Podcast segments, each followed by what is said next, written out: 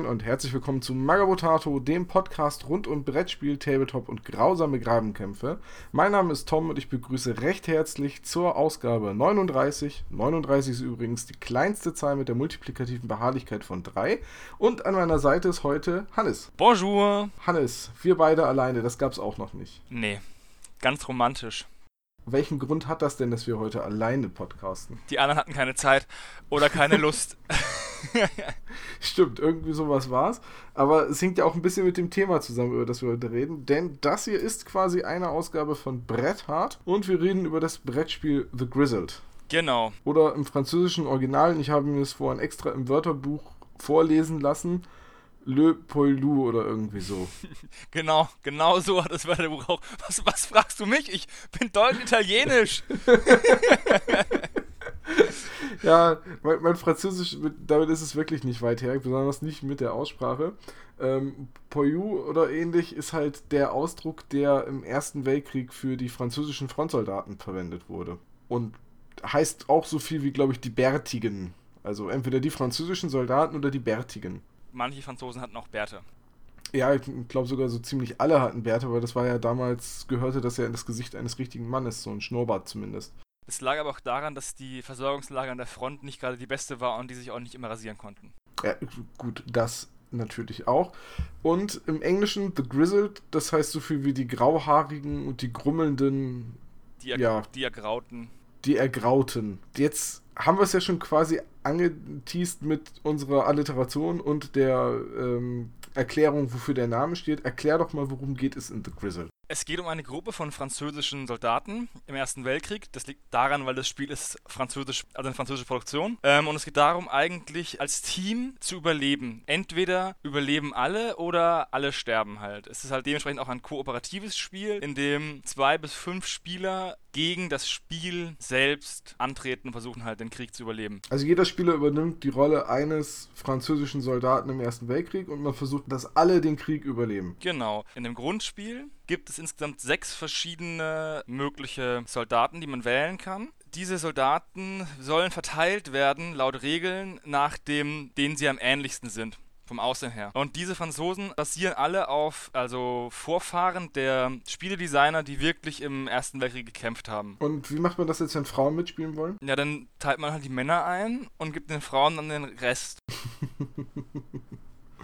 Okay, also die haben, die Designer haben quasi ihre Ahnenforschung betrieben und haben dann gesagt, Mensch, mein Onkel, der damals in der Somme gekämpft hat, der sah so und so aus, bauen wir mal eine Figur, die ihm ähnlich sieht. Genau. Jetzt habe ich vorhin, ich habe das Spiel ja noch nicht gespielt, deswegen bist du heute der Experte. Jetzt habe ich vorhin aber gesehen, es gibt auch Karten mit deutschen Soldaten drauf. Ist das irgendwie so ein Promopaket? Weißt du, worum es sich dabei handelt? Im Grundspiel gibt es nur Franzosen. Es gibt eine Erweiterung, die kann man im Internet finden, aber die kann man irgendwie nicht kaufen. Das ist irgendwie das Problem. Das Spiel selbst ist nämlich auch nicht ganz so leicht zu bekommen.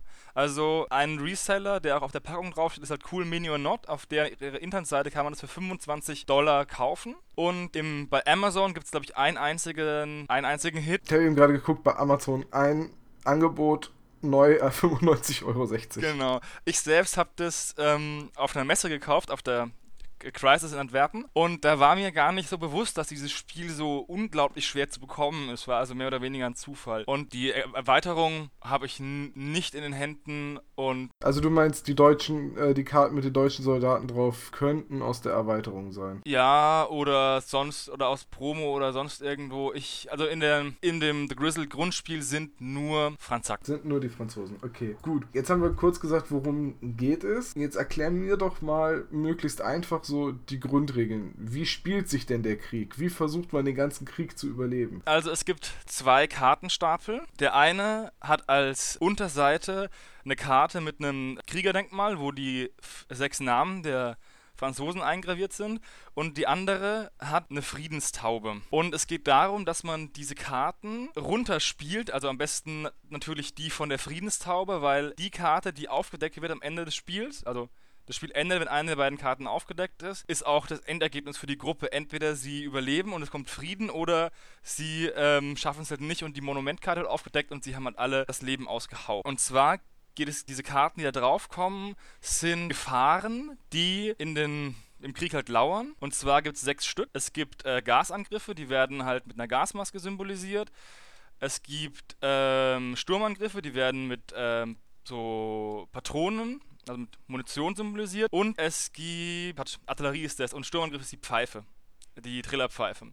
Und es gibt drei Wetterkarten sozusagen. Es gibt nämlich Regen, es gibt Nacht und es gibt Winter. Und diese Gefahren sind das, mit denen halt, denen halt die Franzosen trotzen müssen oder die Soldaten trotzen müssen. Und diese Karten müssen sie halt alle abwehren. Im, im, im Regelwerk steht es auf Englisch drin, uh, have to face it, also abzuwehren. Und zwar ist das Ganze so, dass zu Beginn des Spiels wird der Team-Captain bestimmt. Das ist der bärtigste Spieler. das ist immer der bärtigste. Das ist wie bei Saga. Der bekommt halt diesen der kriegt also einen Pappaufsteller und das ist der äh, Missionsleader-Token. Und der Missionsleader sagt an, wie viele Karten von dem Monument, äh, von dem Friedenstaubenstapel gezogen werden. Jeder nimmt dann diese Karten auf die Hand und dann wird begonnen, die Karten auszuspielen. Die werden dann in die Mitte gelegt in das Niemandsland. Und ähm, die meisten Karten, also alle Karten haben mindestens zwei Gefahren, also Gasangriff und Nacht oder ähm, äh, Artillerieangriff und Schnee oder sonst irgendwas. Logischerweise ist die Nacht sonst ohne Gasangriffe und ohne Artilleriefeuer und ohne Sturmgriffe nicht ganz so gefährlich. Man fängt an, diese Karten in die Mitte zu legen. Man legt also die, der erste die erste zum Beispiel. Hier habe ich eine Karte mit einer Gasmaske und einem Regen. Und sollte ein Symbol dreimal kommen, ist die ganze äh, Mission gescheitert. Die Karten, die in der Mitte liegen, kommen wieder auf den, auf den Stapel mit der Friedenstaube. Und so viele Karten, wie die Spieler noch der Hand haben, werden von dem Monumentstapel auf die Friedenstaube gelegt, sozusagen, dass das Gleichgewicht verschiebt. Und die Spieler müssen dann ihre Handkarten behalten und nächste Runde weiterspielen. Wobei die nächste Runde wieder Karten aufziehen müssen, also wieder Karten ziehen müssen, Minimum immer eine. Jetzt klingt das Ganze eigentlich ziemlich äh, einfach, wenn man sagt, okay, wir wollen nur eine einzige Karte ziehen und dann haben wir fünf Karten und mit ein bisschen Glück können wir uns da durchwursteln, wenn wir halt ein bisschen Glück beim Ziehen haben. Aber es gibt noch andere Effekte. Zum Beispiel gibt es Karten, die haben ein Symbol drauf, das ist eine Falle und wenn die gelegt wird, weil man sie halt legen muss, weil man sie ja loswerden muss, ploppt eine weitere Karte von dem Kartenstapel auf und die wird auch hingelegt. Und was halt auf dieser Karte ist, kann halt einem schon das Genick brechen. Das heißt also, man muss jede Runde immer so ein bisschen abwägen zwischen dem, spiele ich jetzt Karten aus, und, um neue Karten zu kriegen oder behalte ich meine Karten, um die Gefahren zu minimieren oder kann ich sogar Karten irgendwie wegschaffen? Karten kannst du wegschaffen, indem du sie ausspielst und in die, in der, in der, in die Mitte legst. Wenn dann ähm, ein Spieler eine Karte legen müsste, die dazu führt, dass man verliert, dann kann der Spieler sich zurückziehen. Der behält dann seine Handkarten, muss keine ausspielen, ist dann weg. Und wenn alle sich zurückgezogen haben, dann endet die Runde. Die Karten in der Mitte kommen aus dem Spiel entfernt und dann werden Karten wieder nachgezogen und die Karten werden, die Handkarten werden addiert und dann kommen die halt von dem Monumentstapel runter auf die Friedenszauber, dass man halt mehr Karten wieder abarbeiten muss, um zu gewinnen. So, das ist das Grundprinzip. Es gibt noch ein paar andere Karten und zwar, es gibt noch Hard Knocks, heißen die im Englischen. Das sind negative Charaktereigenschaften, die man über den Krieg halt ansammelt. Zum Beispiel Traumata für jede, für jeden, jede Gefahr, die ich genannt habe, gibt es auch eine Traumakarte. Und wenn du die Karte halt ziehst von dem Stapel und vor dir auslegst, dann zählt die immer als eine mehr ist schon in der Mitte befindlich. Das heißt, wenn du Trauma Nacht hast, dann können nur noch eine Nachtkarte liegen, bevor die nächste dich schon fertig macht. Und wenn insgesamt vier Hard Knocks Karten bei verschiedenen Spielern liegen, ist das Spiel auch verloren. Weil dann die, äh, die ähm, Soldaten zu kaputt sind halt. Die sind quasi nicht mehr kampffähig. Genau. Und ähm, diese Hard Knocks Karten bleiben auch liegen, wenn die Karten aus dem Niemandsland entfernt werden und die Runde gewonnen worden ist. Die kann man nur wegbekommen auf zwei Art und Weisen. Traumakarten kann man abwerfen und die anderen Karten, wie zum Beispiel demoralisiert oder ängstlich oder sonst irgendwas, die kann man durch den Support der Teammitglieder abwerfen, also abbauen. Und wo, was das auf sich hat, sage ich jetzt auch gleich mal. Und zwar, immer wenn eine Runde gewonnen wurde und der Startspieler-Token wechselt, bekommt der Startspieler aus einem Pool einen Speech-Token, also einen Reden-Token. Ähm, mit diesem Token kann er halt seinen Freunden Mut machen und sagen, ähm, habt keine Angst vor. Und dann nennt er halt eine dieser sechs Gefahren und dann darf jeder Spieler eine Karte mit dieser Gefahr abwerfen. Das Ganze darf aber nicht halt, äh, die Spieler dürfen nicht da miteinander reden und kommunizieren und sagen, ja, ich habe eine Nacht, ich habe eine eine Shell, ich würde gerne abwerfen, sondern Leader sagt was an und die Spieler reagieren und dann hofft man halt, dass man vielleicht drei, vier, fünf Karten abwerfen kann. Und so kann man zum Beispiel auch diese Traumakarten abwerfen, weil die zählen nämlich auch als so eine Karte. Und wenn du Glück hast, kannst du eine Traumakarte halt abwerfen. Und wenn nicht, musst du die halt dadurch loswerden, dass du halt am Ende der Runde, auch ohne sich abzusprechen, wird supported. Zu Beginn des Spiels bekommt jeder drei Marker. Auf dem einen steht rechts, auf dem anderen steht links, auf dem an der andere wird random verteilt. Das, da kann nochmal rechts und nochmal links draufstehen, wenn du zu dritt spielst. Oder second right and second left, wenn du mit mehr als drei Leuten spielst. Und diese Marker werden dann in die Mitte gelegt, damit aufgedeckt. Und wenn ein Spieler am häufigsten unterstützt worden ist, dann bekommt er die Marker und er kann zum Beispiel so eine Hard Knocks-Karte abwerfen, weil er sich davon erholt durch den durch den Support. Oder er kann, was ich vergessen habe zu sagen vorhin, jeder der sechs Soldaten hat auch einen Lucky Charm, also einen Glücksbringer, den er einmal im Spiel einsetzen kann.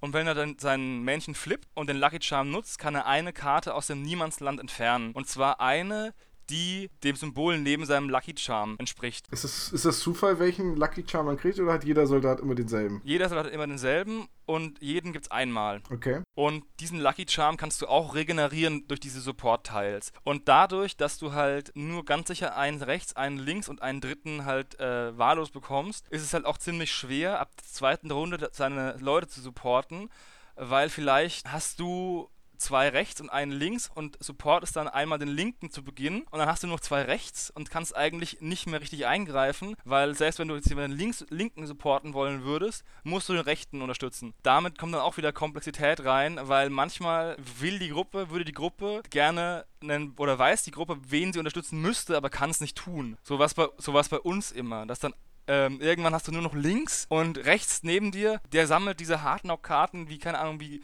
Bonbons an Karneval und ähm, du kannst dir aber nicht helfen. Und so kannst du halt auch verlieren. Also, und man muss den gesamten, wie viele Runden spielt man oder? Man spielt halt bis einer der beiden Stapel abgearbeitet worden ist oder man äh, über diese Hard Knocks Karten verloren hat. Es gibt noch eine, eine einzige Karte gibt es in diesem ähm, Stapel, die ist positiv, die heißt Merry Christmas. Ah, in Anlehnung an den Winterfrieden von 1915 genau. war das, glaube ich. Ne? Wenn du die ausspielst, kannst du eine Hard Knocks Karte halt abwerfen. Es ist ja quasi jetzt ein, ein Spiel, das im Krieg angesiedelt ist und man muss überhaupt nicht kämpfen. Ne? Man, man tötet an, an, keinem Augenblick. Es gibt, es gibt auch keine Karten, die den Feind darstellen. Nee, es gibt nur ähm, die Gefahren halt, die, da, die, da, die dann der Feind halt Gasangriffe, Artillerie und Sturmgriff. Es gibt kein Blut und nichts und so wie ich die gerade, keiner der äh, französischen Soldaten auf seiner Karte ist irgendwie in einer kämpfenden Pose abgebildet. Die meisten rauchen, der eine liest einen Liebesbrief, der eine trägt einen Eimer. Es ist also quasi eigentlich nur ein Spiel über die Schrecken des Krieges und nicht über den, diesen kämpferischen Teil, der ja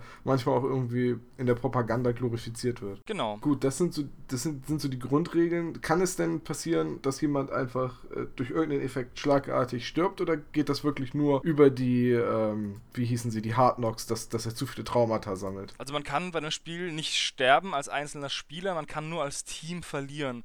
Und zwar, indem man sich halt durch diese Karten in Situationen buxiert, in denen man ähm, nichts anderes machen kann, außer verlieren. Zum Beispiel gibt es die Möglichkeit, dass man ähm, so eine Hard Knocks-Karte hat und die heißt Prideful. Da kann man sich nur zurückziehen, wenn die Hand wenn du keine Handkarten mehr hast oder wenn du der Letzte bist. Das heißt, selbst wenn du ähm, eine Karte legen, du musst eine Karte legen, die das ganze Team halt dazu führt, dass sie die Runde verlieren, weil du diese Hard Knocks-Karte hast, auch wenn du eigentlich gar nichts legen wollen würdest. Okay. Und das sind halt, diese Hard Knocks sind echt extrem ätzend. Okay, das sind, das sind so grob die Regeln. Wie ist denn das Design der Aufmachung? Du sagtest ja gerade schon, es gibt keine kämpferischen Posen. Also gehe ich jetzt auch mal von dem, was ich gesehen habe. Ihr habt es ja vor der Taktika bei Michael in der Küche gespielt. Gehe jetzt auch mal davon aus, es ist kein sehr martialisches Spiel in seiner Darstellung. Nee, das ist, ja, wie lässt sich das beschreiben? Es ist extrem schön gemacht. Es ist sehr stimmig. Wenn ich jetzt, ja, wie soll ich den, Ze ich kann den Zeichenstil schlecht beschreiben, aber die Bilder sind in einem Podcast. Ja, aber es ist, es ist halt Comic. Es ist comichaft, ja. Aber auf jeden Fall ist es halt von, von der Aufmachung her, es ist extrem schön gemacht. Man Man kann zum Beispiel ähm, Nacht- und Winter- und Regenkarten kann, kann man aneinander legen und die bilden dann tatsächlich so eine kleine Schlachtfeld-Silhouette. Das heißt, diese Karten passen dann teilweise auch zusammen. Ah, okay. Und äh, hat das einen Hintergrund? Muss man die irgendwie aneinander legen oder ist das einfach nur ein hübsches Merkmal, so ein hübscher Augenfang? Das ist einfach nur hübsch gemacht. Also es ist ja schlecht, wenn du möglichst, wenn du sehr viele Karten von einer, von einem äh, Thread in der Mitte hast. Also wenn du drei Nachtkarten hast, hast du eh verloren. Dann ist es egal, ob die schön zueinander passen. ja, gut, okay, da ist was dran. Okay, dann haben wir, glaube ich, die Regeln grob erklärt und auch ein bisschen über die Gestaltung geredet. Wir haben eben gerade schon gesagt, das Spiel macht zwar Spaß, ist aber unglaublich schwer zu bekommen. Ja, wie gesagt, das, ich habe es auf der Messe gekauft und habe es auch seitdem nirgendwo mehr gesehen. Und ich habe es bei einem engländisch, äh, engländischen Reseller gekauft. Äh, in Deutschland habe ich das noch gar nicht gesehen. Vielleicht gibt es auf der Spiel oder auf der RPC, also auf so größeren Messen. Also wenn ihr das, wenn ihr die Expansion auf der RPC seht, dann kommt zum Mario Hardware Stand und sagt mir das. die muss ich dann noch kaufen, weil das interessiert mich schon. Das Spiel kann man ja zu dritt, zu viert und zu fünft spielen und während man ähm, zu dritt noch einfach durch den Krieg kommt, weil man halt durch diese Supportkarten, wo es nur rechts und links gibt, relativ gut abschätzen kann, wer Hilfe braucht und wie die verteilt sind. Zu fünft haben wir das Spiel noch nie gewonnen. Noch nie. Noch nie. Von den fünf, sechs Mal, wo wir es gespielt haben, haben wir es zu fünft immer verloren. Weil irgendwann kommt es dann, also wenn du anfängst mit zwei Karten zum Beispiel, hast du zehn Karten, die die Spieler haben. Und dann hat man, hat, hat teilweise war der letzte Spieler noch gar nicht dran, da war die erste Runde schon verkackt. Und wenn du halt, ähm, zum Beispiel der, der Dennis hat mal mit drei Karten angefangen, weil der bärtige Spieler war, durfte dann anfangen mit drei Karten. Wir haben das Spiel innerhalb von zwei Runden verloren gehabt, weil er es so übernommen hat, äh, dass es überhaupt. Also würdest du sagen, es ist ein sehr, sehr schwieriges mhm. Spiel oder ein sehr anspruchsvolles Spiel oder womit hängt das zusammen, dass, dass, dass ihr so Es hängt damit zusammen, dass äh, das Spiel exponentiell schwerer wird, je mehr von diesen äh, Gefahrenkarten du auf der Hand hast oder die Spieler auf der Hand haben. Weil wenn du zum Beispiel ähm, zu dritt spielst und, und nur eine Karte nimmst, dann ist die Chance, dass dreimal dieselbe Gefahr kommt, natürlich relativ gering bei sechs Gefahren. Wenn du aber zum Beispiel ähm, zu fünft spielst und jeder hat äh, eine Karte, dann steigt die Wahrscheinlichkeit schon viel höher. Und wenn du mit zwei Karten spielst, dann ist natürlich um ein Vielfaches höher, was ich jetzt nicht ausrechnen kann. Aber es ist halt um sehr viel schwieriger. Das heißt, je mehr Leute mitspielen, desto gefährlicher wird der Krieg. Beziehungsweise desto schwerer ist es, mhm. alle durchzubringen. Genau. Aber könnte man das im Schwierigkeitsgrad dadurch nicht ein bisschen anpassen, dass man einfach ein bisschen weniger von den Gefahrenkarten Ja, reinnimmt? es gibt in den Regeln gibt es noch mehrere äh, Möglichkeiten, das Spiel abzu... Es gibt Rookie Game, da gibt es zum Beispiel, da werden diese Fallenkarten ignoriert. Und dann ähm, gibt es ein normales Spiel, das ist dann mit diesen Fallenkarten.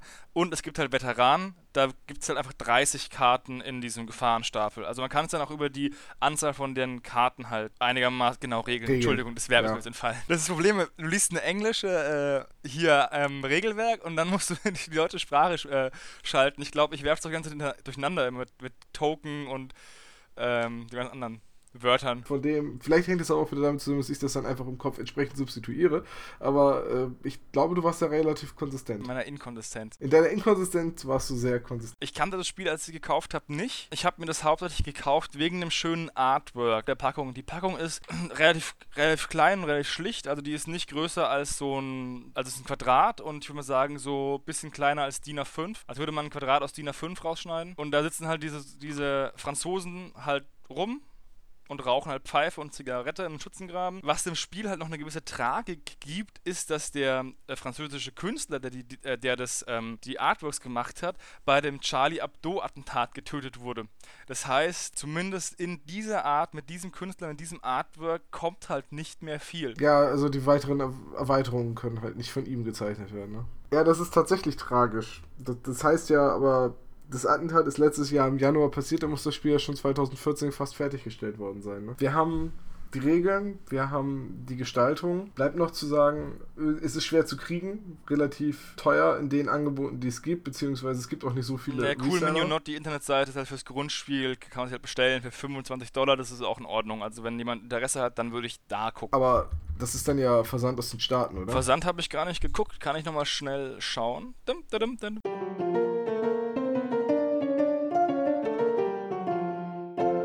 Okay, ich habe nachgeschaut, es würde nochmal 7 Dollar ähm, Porto kosten, was jetzt, also von nach Bayern, vielleicht kostet es nach Bremen mehr. Wahrscheinlich. Bremen ist ja so schwer zu erreichen. Und nach Berlin, da muss dann per Rosinenbombe abgeworfen werden.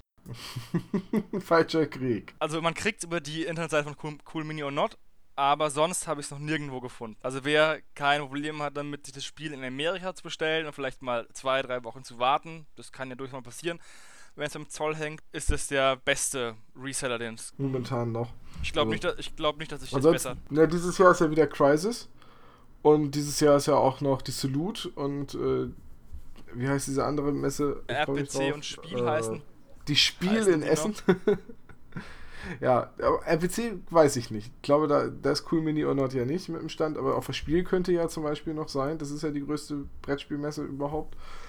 Vielleicht kriegt man es ja auch noch da. Egal, wenn es euch mal in die Hände fällt, es ist ein sehr schönes Spiel, was immer so ein bisschen Kloß im Hals erzeugt, wenn man versucht hier ähm, den Krieg zu überleben mit seinen Freunden. Es ist halt auch extrem schön gemacht. Also zum Beispiel der Deckel im Deckel oben ist so ist dieses ist diese Friedenstaubenkarte nochmal und unten im Boden ist so ein äh, so ein Plakat mit der Generalmobilmachung der französischen Armee und hier vorne auf dem ähm, Regelheft sind diese fünf äh, sechs Soldaten drauf und hinten auf dem Regelwerk sind sie halt als kleine Jungs drauf in der Schule. Es ist also wirklich ein Spiel, das einfach nur die Grauen des Krieges zeigen will. Ähm, wie ist denn das durchschnittliche Spieldauer, hattest du gesagt? Also wir haben es schon geschafft, in 90 Sekunden an die Wand zu fahren, also so ist es nicht. Ähm, aber ich würde mal sagen, so eine so 20 Minuten bis dreiviertel Stunde, je nachdem, wie lange man überlegt. Es ist, eine, ist ein relativ kurzes Spiel, kurzweiliges Spiel, aber unterhaltsam. Wir alle haben diesen einen Kumpel, der bei Brettspielrunden immer ewig braucht zum Überlegen. Hannes, dann erklär doch nochmal kurz, warum wolltest du unbedingt ein Spiel, das so schwer zu bekommen ist, hier Weil ich dieses Spiel extrem schön finde, weil es es ist was anderes. Also ähm, es ist ein Antikriegsspiel, wenn man es mal ähm, runterbricht und so viele ähm, und sowas habe ich bis jetzt noch nicht noch nicht gesehen und auch diese Umsetzung, dass es ja ein simples Kartenspiel ist, aber so viel ja, Botschaft und so viel Gefühl transportiert, finde ich auch faszinierend. Während zum Beispiel andere Spiele sehr viele Tokens haben da die Packung 3 Kilo wiegt oder sonst irgendwas, ist halt, hat dieses Spiel halt einfach nur, keine Ahnung, äh, diese ungefähr 100 Karten, die alles abdeckt, plus ein paar Pappaufsteller und das war's. Und mehr hat es nicht, aber trotzdem ist dieses Spiel, naja, find, gefällt mir dieses Spiel besser als zum Beispiel Star Wars Imperial Assault. Das ist ein sogenanntes Bold Statement, weil du vergleichst da jetzt ja gerade einen quasi Dungeon Crawler mit einem Aber ähm, gut, dann brauche ich ein anderes Beispiel. Muss, musste mal rausschneiden. Nö, ich finde das gut. Ich lasse es drin, aber du kannst ja jetzt noch ein anderes Beispiel nennen. Also du kannst ja mal sagen, was, warum gefällt es dir denn so viel besser als Imperial Assault? Weil ich beim- bei Imperial Assault schon allein gefühlt eine Dreiviertelstunde brauche, bis ich die Bodenplanteile äh, zusammengesteckt habe. Da ist was dran. Außerdem ist bei Imperial Assault der, ähm, der Wiederspielwert nicht so hoch, weil der imperiale Spieler, der ja verschiedene Fallen hat und Nachschub bekommt und der, Imper äh, der Rebellenspieler ja ab dem ersten Mal, also nach dem ersten Mal weiß, wo, wo die bösen Jungs dann in den Ecken lauern. Und zweitens ist es blöd, wenn man ein Kampagnenspiel hat, wo man gegen einen spielt, aber das ist eine andere Sache. Deswegen fällt mir zum Beispiel Undercity viel besser, aber darum können wir wann anders drüber reden. Ja, müssen wir wahrscheinlich auch irgendwann anders nochmal.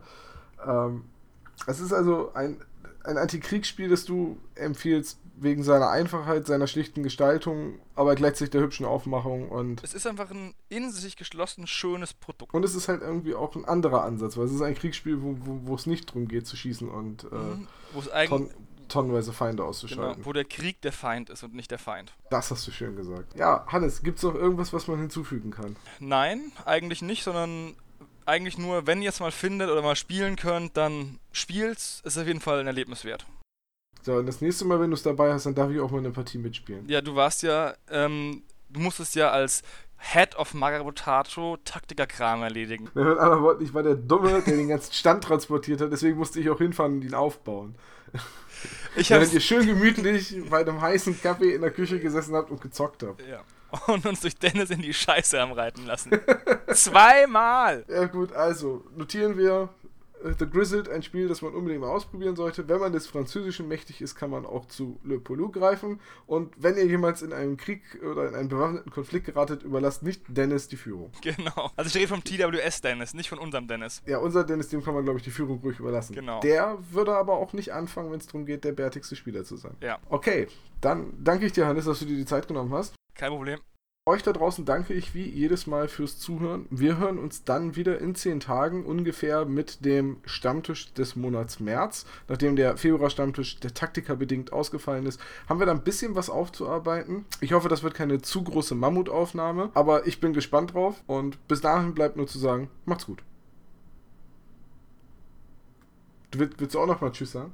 Nee. Okay, gut.